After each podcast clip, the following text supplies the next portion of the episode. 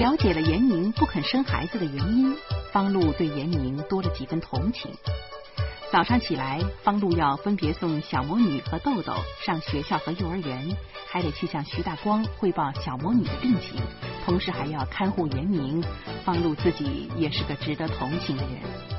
请继续收听长篇小说《中国丁克》，作者庸人，演播艾宝良。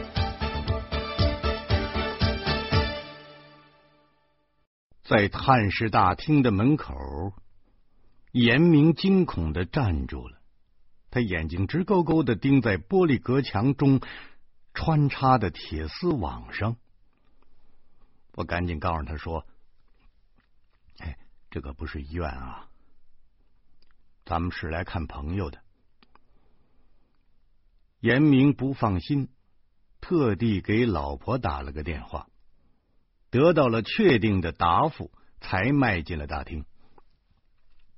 五分钟之后，徐大光舔胸叠肚的走出来，老远就向我张开了双臂，很有国家领导人接见外宾的架势。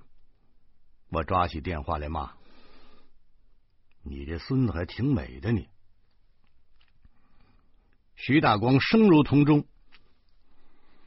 我坦白了，我全坦白了。”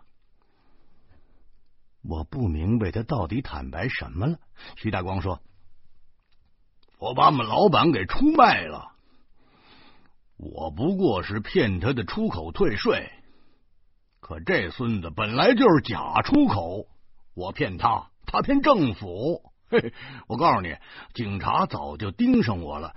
可人家关心的不是我的事儿，是我们老板的事儿。我们老板绝对跑不了。哥们儿，要是立了功，没准还能弄个缓刑呢。我说，那那那得祝贺你了。不过宝宝的情况不太好，您得拿主意。徐大光一听这话就蔫了，他哆哆嗦嗦的说。嗯嗯，我们家宝宝是不是把同学给打了？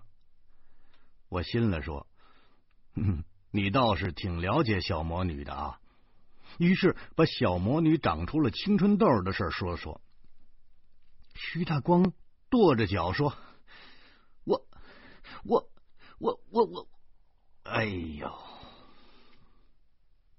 所有的事我都想到了，我怎么就没想到这事儿啊？”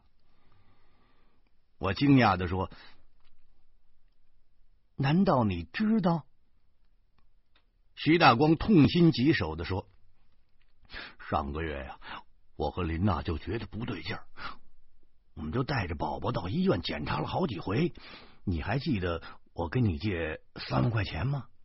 那钱呢，就是给宝宝看病的。”医生说呀，说我们家宝宝那是营养过剩，食物中呢又有一定的激素的含量，刺激了雌性荷尔蒙的分泌，所以才会出现提前发育的迹象。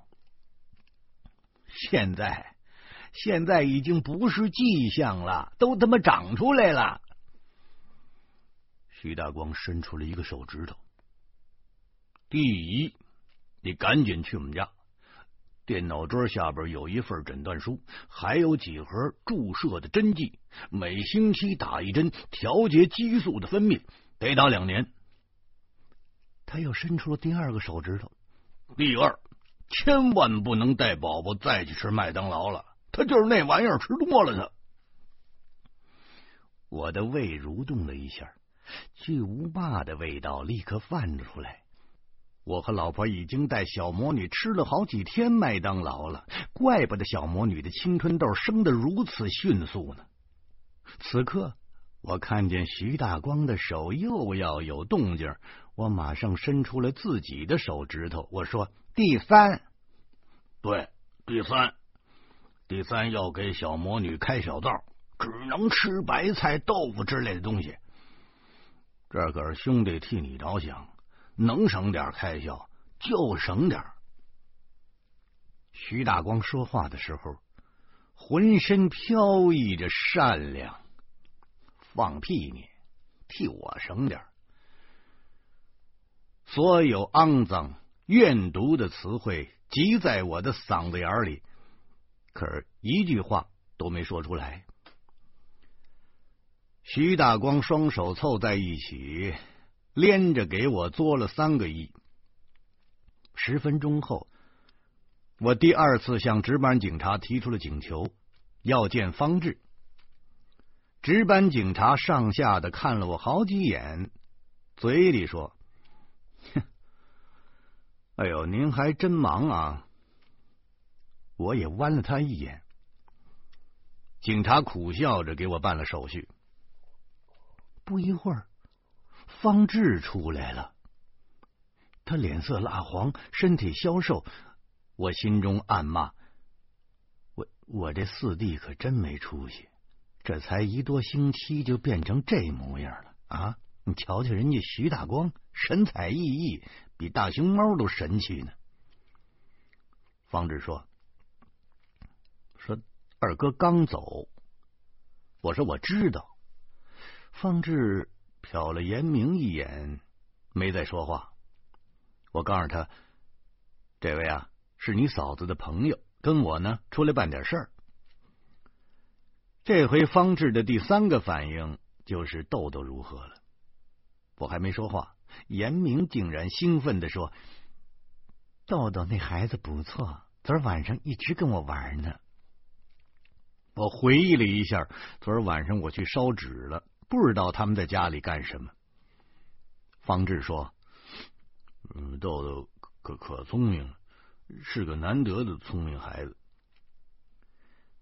严明对这个说法是大加赞许，非常赞同。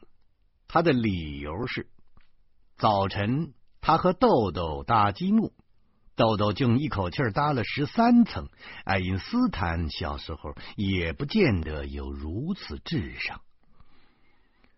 方志又说：“是豆豆太老实，在幼儿园老受欺负，一定要督促阿舅什么什么的。”严明说：“放心吧，你嫂子说了，有你三哥在，没有人敢欺负豆豆的。”我我我忽然发现，我倒成了多余的人了。这严明到我们家不过十二三个小时，但是。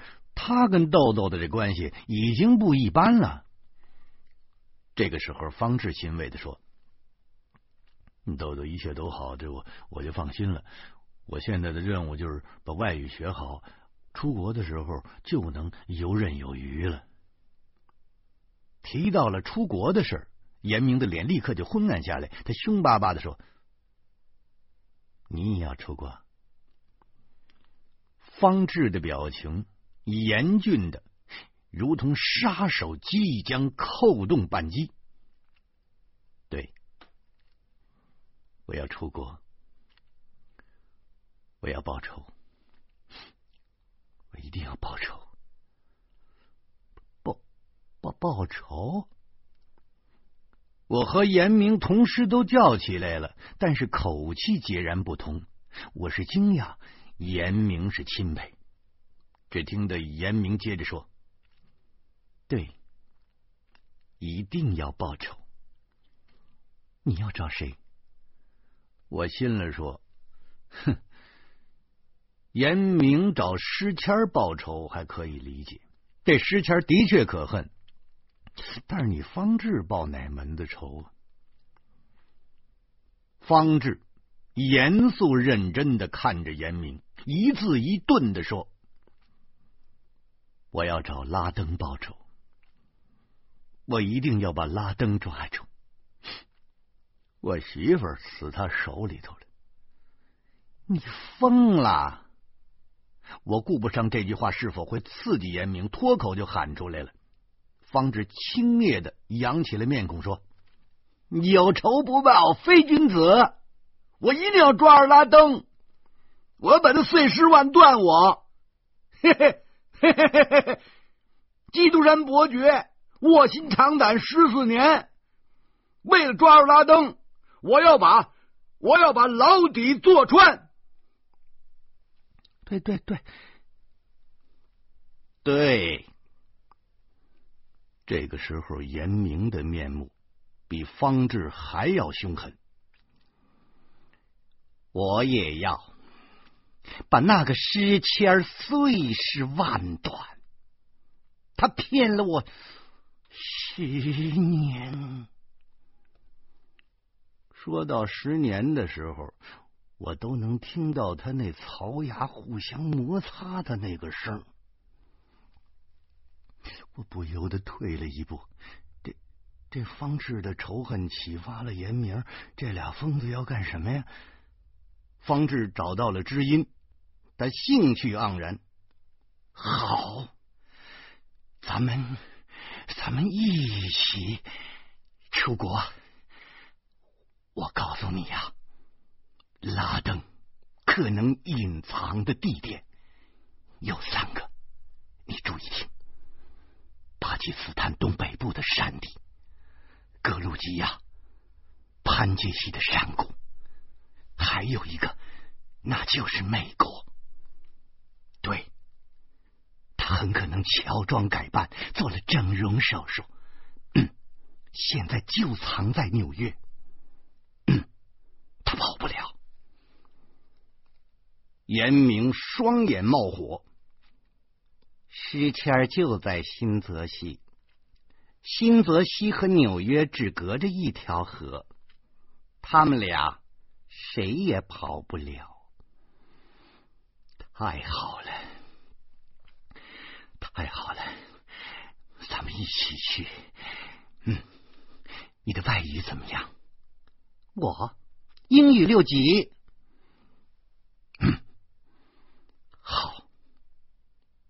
听到这儿，方志庄重的点了点头。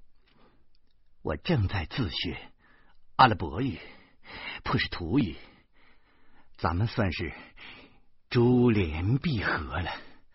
哦，对了，您您您怎么称呼？我叫严明。哦，严明，纪律严明。好，好兆头。那。那诗签的啊，他害了你什么人？听到这儿，严明面孔扭曲，他把我害了。方志突然颤抖了一下，他双手扶着桌子说：“可是你，可是你并没有死啊！”Stop！我突然竟然喷出了个英文单词，停，停止。方志，您您您到底怎么了？方志不明所以。三哥，我没事啊。你在拘留所里天天干什么呀？我。我我我订了三十多份报纸，我天天看报我呀。我琢磨着呀，看报纸也不是坏事，可他为什么要订三十多份报纸啊？我还没说话，严明又开口了：“三十多份报纸啊，我们学校才订了五份。”方志晃着脑袋。这你们就不懂了吧？零零七不是正经间谍，他是我三哥那样的人编出来骗人的。那傻瓜才相信零零七呢。真正的间谍，那就是在家看报纸。通过一个国家的不同的出版物，他就能看出这个国家的政权走向、经济脉络，甚至是军事秘密。我订了三十多份报纸，我就是为了找拉登。我要把所有的蛛丝马迹综合在一起，然后理出一个清晰的脉络。严明说：“那要是通过网络查找，信息会更多。”方志使劲的点了点头：“嗯，这是个好主意。可可惜拘留所里不让上网。”严明竟自告奋勇的说：“我来帮你查。拉登，事情儿全跑不了。我我可真不应该带这严明来呀！哎呦，现在他们俩是志同道合了，把我扔一边，没人搭理了。我只得在他们的畅谈的间歇中。找到了值班警察，希望当局注意方志的精神问题。值班警察说：“你这四弟啊，特别老实啊，他这个连话都不怎么说啊，他就是天天的看报纸。我认为这样更可怕。可警察却说：‘哎呦，对我们来说呀，哼，他们要是老实点。’”那就是我们最大的福分了呢。我没办法，只得叮嘱了方志几句，然后硬拉着严明走了。这俩人那真是相见恨晚呐！临分手的时候，不错眼珠子的盯着对方，似乎有千言万语要表达。我不得不狠着心把严明给拉走了。走出拘留所的时候，我差点哭出来。我四弟方志就够呛了，他能和严明惺惺相惜，明显就是两个神经病之间的心灵感应。坏了！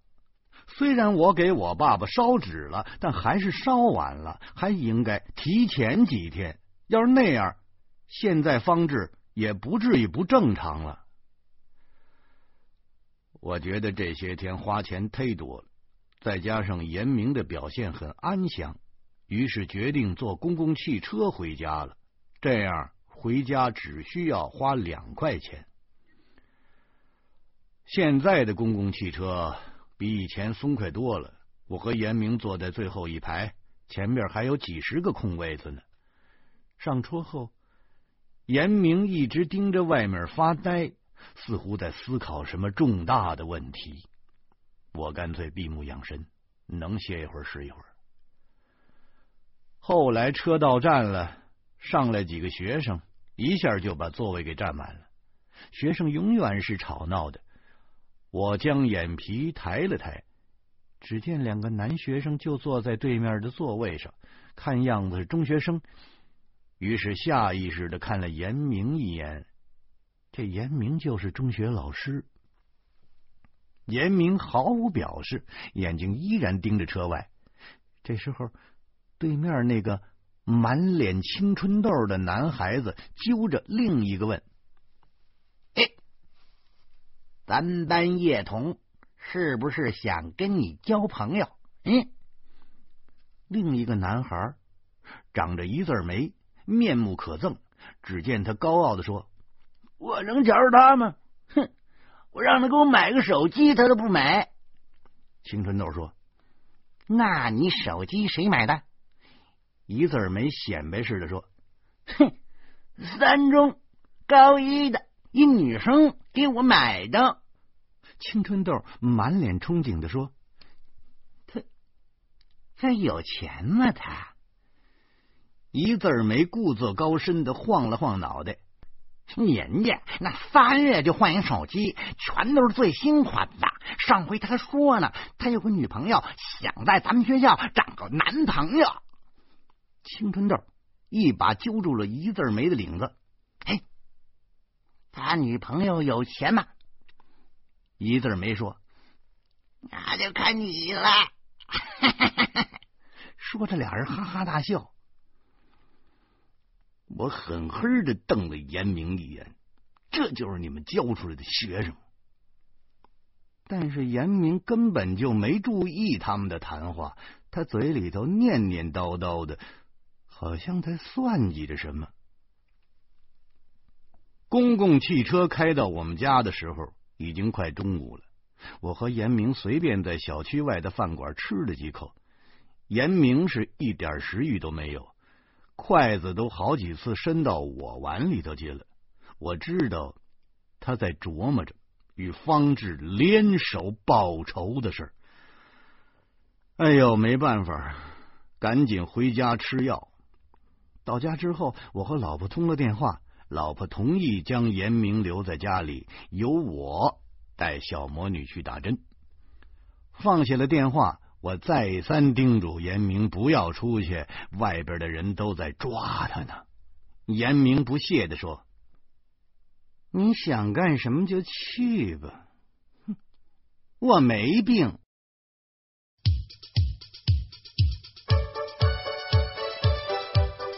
方路的家如今像一个火药桶，随时可能出事儿。两个孩子尚未搞定，严明又突然失踪了。焦头烂额的方路不得不再次冲出家门。欢迎您明天同一时间继续收听长篇小说《中国丁克》。